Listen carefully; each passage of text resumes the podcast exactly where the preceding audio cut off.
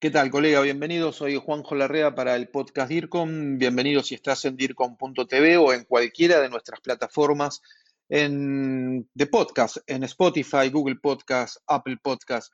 Te hablé una vez sobre videoconferencias y en esa oportunidad te dije que te iba a hablar.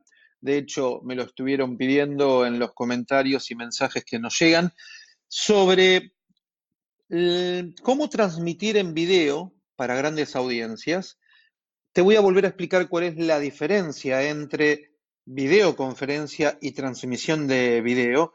Y también te voy a agregar una más para una próxima clase, que es cómo transmitir para dar una clase, pero ya con una aula virtual.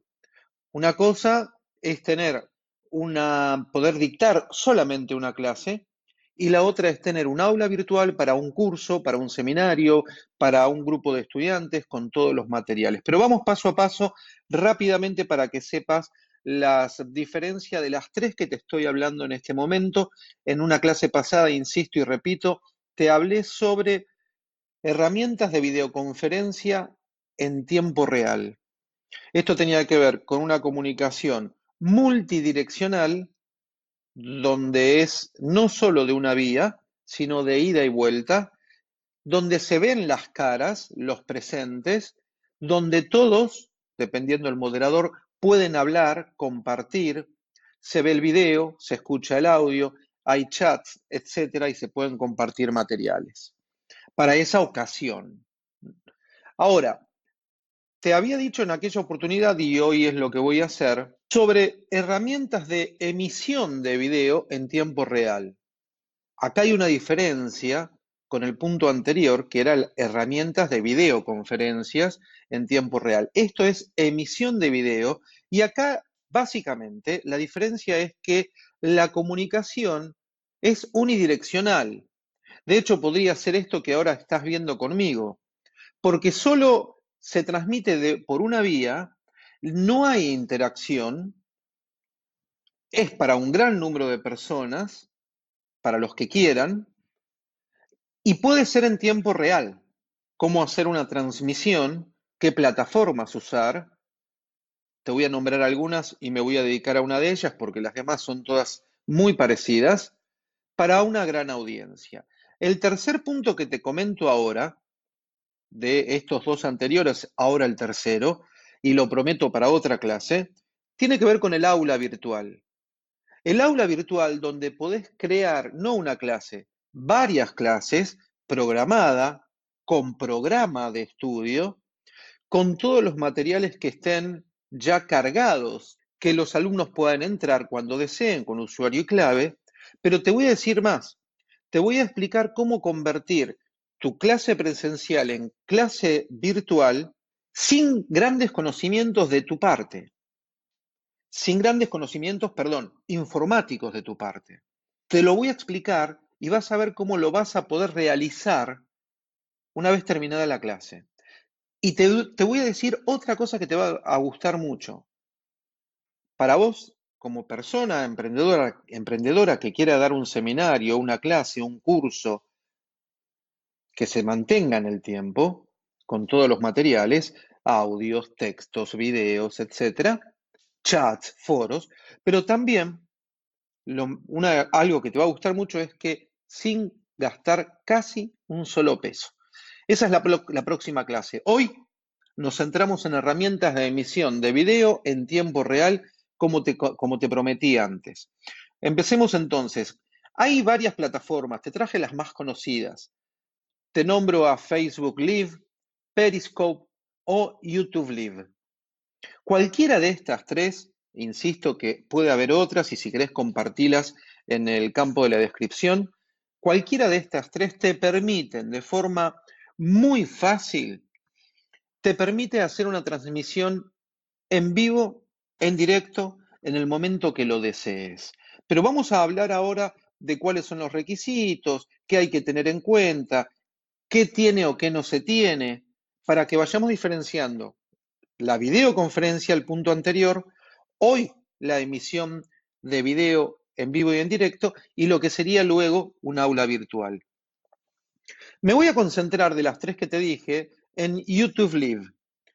Eh, ¿por qué? Porque es una de las más conocidas, porque todos sabemos de qué hablamos cuando hablamos de YouTube y también porque en realidad las demás, como te nombré, Facebook Live, eh, Periscope, etcétera, son muy parecidas a la hora de eh, procesar la transmisión, de realizarla. En YouTube, simplemente cuando ingresaste a tu cuenta, tenés que tener una cuenta, cuando ingresaste a tu cuenta, arriba en el margen superior derecho, tenés dos alternativas. Hay un icono de una camarita que dice subir video o alternativa 2, fácil, transmitir en vivo.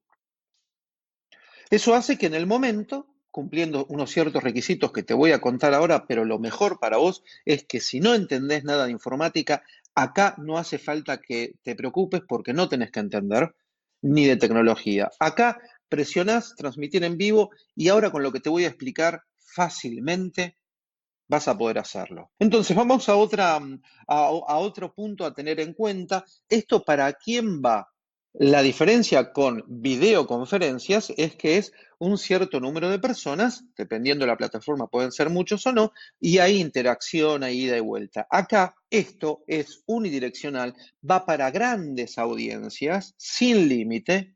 Todo aquel que tenga acceso puede ver tu transmisión en vivo. Lo importante y muy fácil es que vos podés poner transmitir en vivo, como te decía, arriba a la derecha, y no es que en el momento comenzás.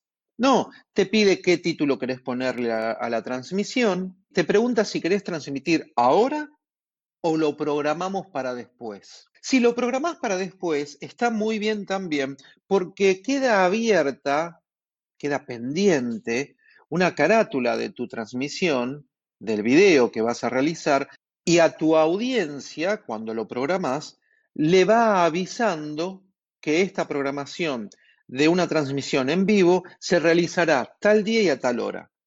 Esto está muy bien también porque vos ya podés ir haciendo un trabajo de difusión de esa transmisión en vivo, además de que la podés crear en el momento, transmitir en el momento, te van a ver aquellos que sean notificados por el celular o por la computadora, pero si vos la programás, ya vas avisándole a toda tu audiencia, a toda tu base de datos, a tus públicos, a aquellos que tengan que ver con tu táctica comunicacional o estrategia, para que cuando se realice tenga mayor público, mayor cantidad de público. No se necesita interacción con los públicos en las transmisiones de o emisiones de videos en tiempo real. Claro, porque es unidireccional, no hay unidad y vuelta, aunque después te voy a hablar de una posibilidad que hay de chat, pero más que nada es para que el receptor solo observe, mire, vea, recepcione la transmisión que estás haciendo. Se utiliza más que nada para clases magistrales, en nuestro ambiente de la comunicación,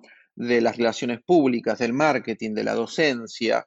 Se realiza más que nada una clase magistral para una conferencia en vivo, para algo en particular. Estarás pensando millones de alternativas para cómo eh, y por qué transmitir en vivo y en tiempo real. Claro, alguna inauguración, algún discurso, alguna entrevista, etcétera. Por supuesto que sí. No aparece la pantalla de la PC, de tu computadora, de tu dispositivo, en esta transmisión en vivo. Porque después te cuento los requisitos, pero la cámara te enfoca a vos. Si yo quisiera transmitir, emitir video en tiempo real, en vivo, y mostrar mi pantalla del dispositivo o de la computadora, ordenador, netbook, notebook, sí necesitaría una aplicación que puede ser Zoom u otras en la versión paga de estas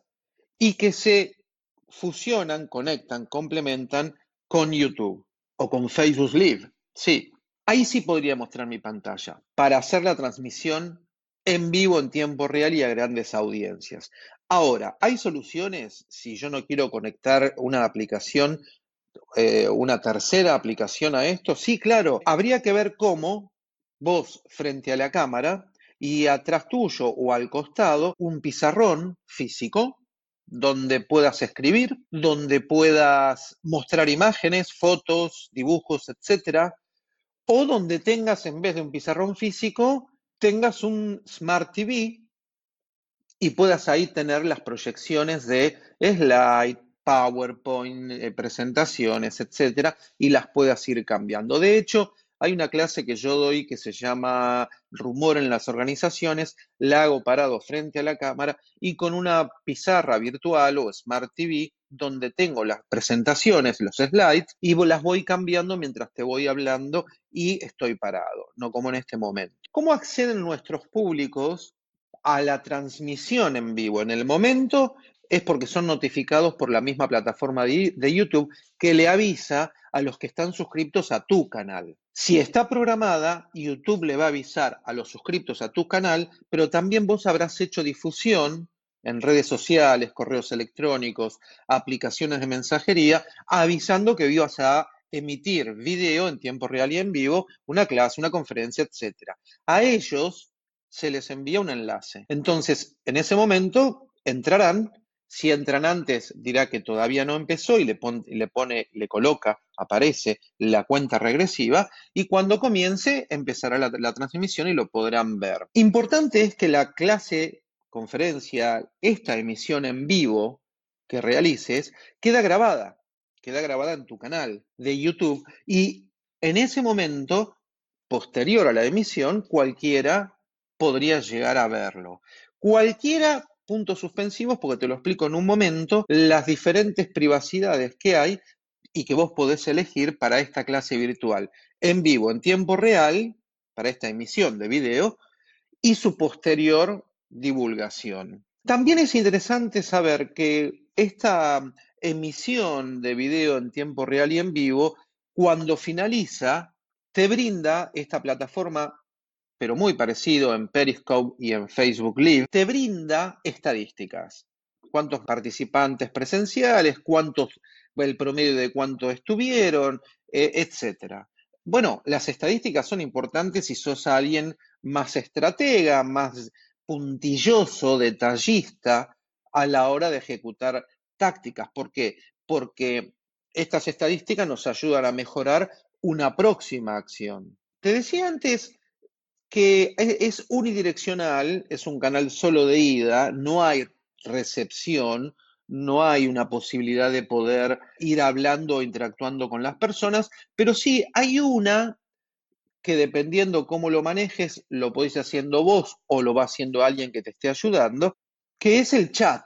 Un chat bastante, diría yo, minimalista, reducido, porque tiene sí la posibilidad de intercambio, de ida y vuelta por ese, ese medio, pero como texto plano, esto significa que no podés enviar ninguna clase de enlaces o texto enriquecido, insisto, texto plano, tiene la, ventaja que el anfitrión, el administrador, quien realiza la emisión de video en tiempo real y en vivo, puede silenciar a otros participantes que estén escribiendo, puede marcar algún chat, algún texto para luego ir contestando, pero no mucho más que eso. Si estás pensando en emisiones en vivo, mediante alguna de estas plataformas que te estoy comentando, más que nada es con la idea de canal unidireccional, mostrar, contar, informar, explicar algo, pero sin tanta interacción. Por supuesto que después la interacción se puede dar mediante los comentarios que se escriban debajo, correos electrónicos que te envíen, WhatsApp, Telegram, etcétera, que vayas informando para que puedan ir interactuando posteriormente. Te hablaba de la transmisión en vivo, que puede ser pública o privada. Te decía que te iba a contar las distintas posibilidades que hay para este punto. La primera es que puede ser pública. Cuando es pública, decimos que cualquiera que encontró de casualidad o porque le recibieron una notificación o porque estaba buscando algo en el mismo canal, en el mismo YouTube, encontró tu transmisión, la puede ver. Sí, cualquiera. Esa es la pública. Todo el mundo tiene acceso. No hay muchas vueltas para esto. Hay una segunda alternativa de tres que te voy a contar. La segunda es que es privada. ¿Cuándo es privada? Privada es cuando accede tu audiencia a toda la que invitaste, en tanto y en cuanto le hayas mandado la invitación por correo electrónico. Desde la misma plataforma se envían las invitaciones y esas personas son las únicas que pueden llegar a ingresar. no te equivoques, porque ahora te cuento la tercera, que es la que está oculta. La que está oculta es aquella que no aparece en los motores de búsqueda, no aparece en una búsqueda mm, bajando el timeline para ver todo lo que hay de, de, oferta de YouTube para en ese momento vos que estás con el dispositivo. La que está oculta no aparece en tanto y en cuanto te haya mandado yo, como administrador, anfitrión, yo aquel que hace la emisión en vivo, te haya enviado el enlace. Sin este enlace no podrías entrar. Entonces, la pública cualquiera la puede ver, la privada solo aquellos que fueron invitados a su correo electrónico, a tu correo electrónico personal, entras por ese correo electrónico, porque vas a estar logueado en, en YouTube. Insisto, porque vas a tener que loguearte. Y la oculta es a toda aquella persona que tiene el enlace. Para ir terminando, ¿qué necesitas para hacer una emisión de video en vivo en tiempo real. En cualquiera de las plataformas, en la mayoría de ellas, es más o menos lo mismo. En, el caso de YouTube, tu canal tiene que estar verificado.